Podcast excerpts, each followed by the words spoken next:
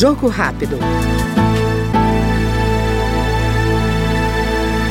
A Câmara debateu os desafios para o fortalecimento dos programas de pós-graduação no país, com o objetivo de atrair mestres e doutores ao mercado de trabalho e para ações voltadas ao desenvolvimento brasileiro.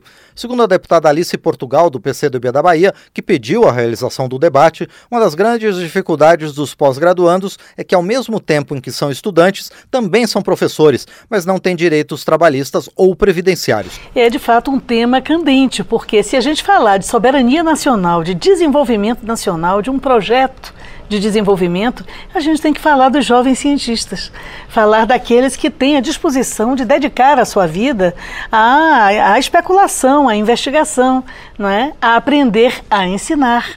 Então é isso que fazem os mestrandos, os doutorandos.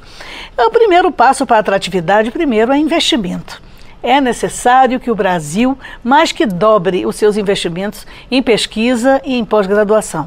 A nossa expectativa é, de fato, que cresça o orçamento em ciência e tecnologia. E estiveram nessa audiência a CAPES e o CNPq. Foi um momento muito ilustrativo, importante, porque foi feita uma comparação com outros países, mas é, o importante foi é, as duas expressões colocarem com clareza. Não adianta você comparar não é, o Brasil com os Estados Unidos. Né? É, agora vamos comparar com Portugal. E hoje a verificação é que Portugal consegue garantir bolsas com muito mais, é, é, digamos assim, estrutura, não só valores, e ao mesmo tempo a quantidade de mestres e doutores não é ficando uma quantidade proporcionalmente maior do que o Brasil. Então o Brasil precisa crescer o seu número de mestres e doutores. É, é necessário também que o mundo do trabalho, a indústria brasileira, ela seja estimulada a ter nos seus quadros mestres e doutores especialistas.